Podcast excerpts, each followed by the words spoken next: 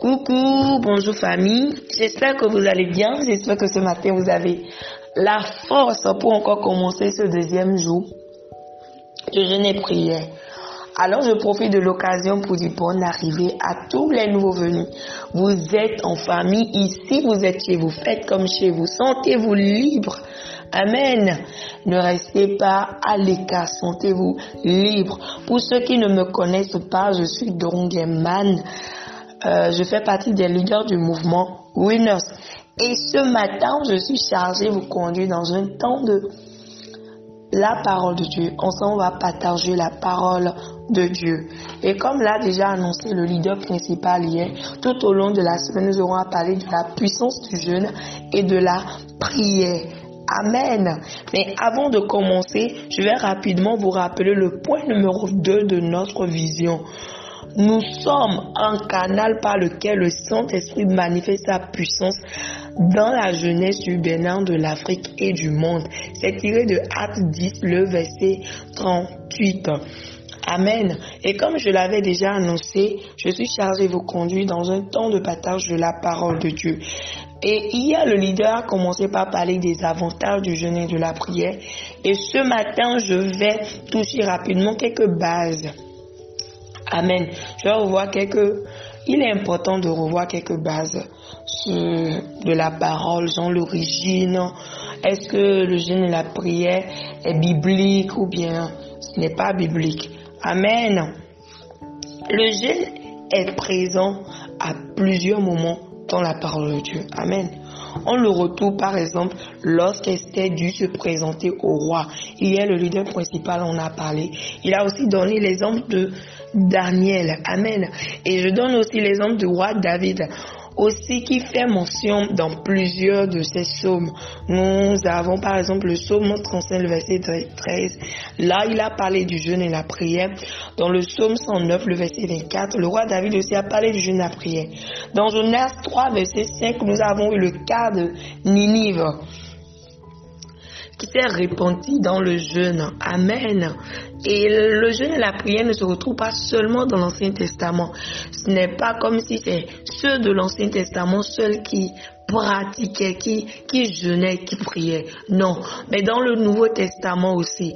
Matthieu 4, le verset 2, nous en parle et il donne l'exemple de Jésus-Christ. Dans Marc 2, le verset 20, nous avons aussi une parole euh, adressée aux disciples. Il dit, les jours viendront où l'époux leur sera enlevé et alors ils jeûneront, en ce jour-là.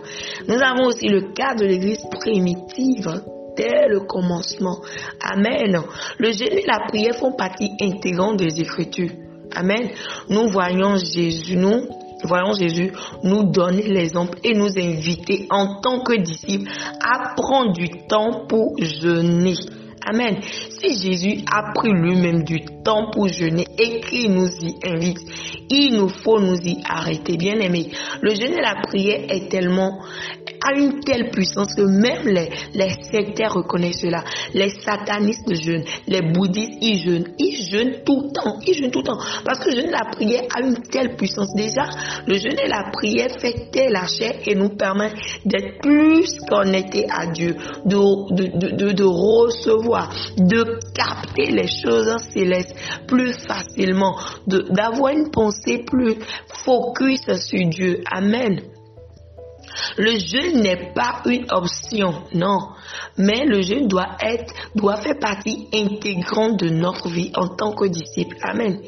Jésus n'a pas dit si vous avez l'intention de jeûner, mais plutôt lorsque vous jeûnez. Matthieu 6, verset 16.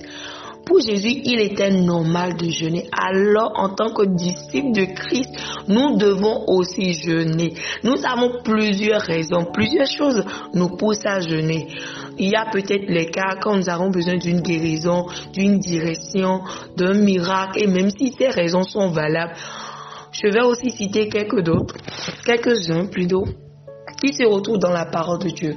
Nous avons la repentance et retour vers Dieu pour surmonter les tentations, pour confronter le péché dans nos vies, pour être plus dépendant de Dieu, pour un plus grand discernement pour notre service pour un renouveau, etc. L'élément principal qu'il nous faut retenir ici, c'est que le jeûne ne doit pas être pratiqué par religiosité ou par punition. Amen. Et le jeûne et la prière doit, le jeûne plutôt doit être accompagné de la prière. C'est ce que je voulais dire.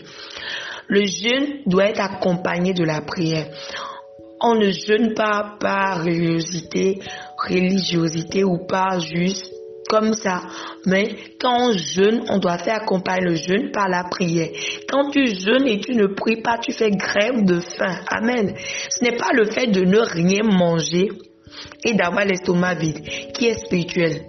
Et c'est pour cela que nous pouvons multiplier les jeûnes sans qu'il ne se passe rien. Le jeûne trouve son efficacité dans le fait que nous sacrifions quelque chose qui nous coûte afin de donner du temps pour chercher la face de Dieu. Le jeûne doit toujours nous ramener à Dieu et nous donner à être plus proche et plus semblable à Jésus Christ. Le jeûne nous fait beaucoup du bien, bien aimé.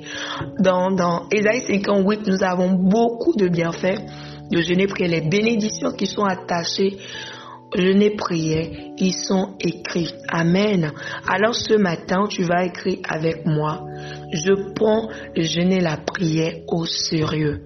Tu écris avec moi. Je prends le jeûne et la prière au sérieux. Alors passez une bonne journée dans la présence du Seigneur. Que le Seigneur nous bénisse et à très bientôt.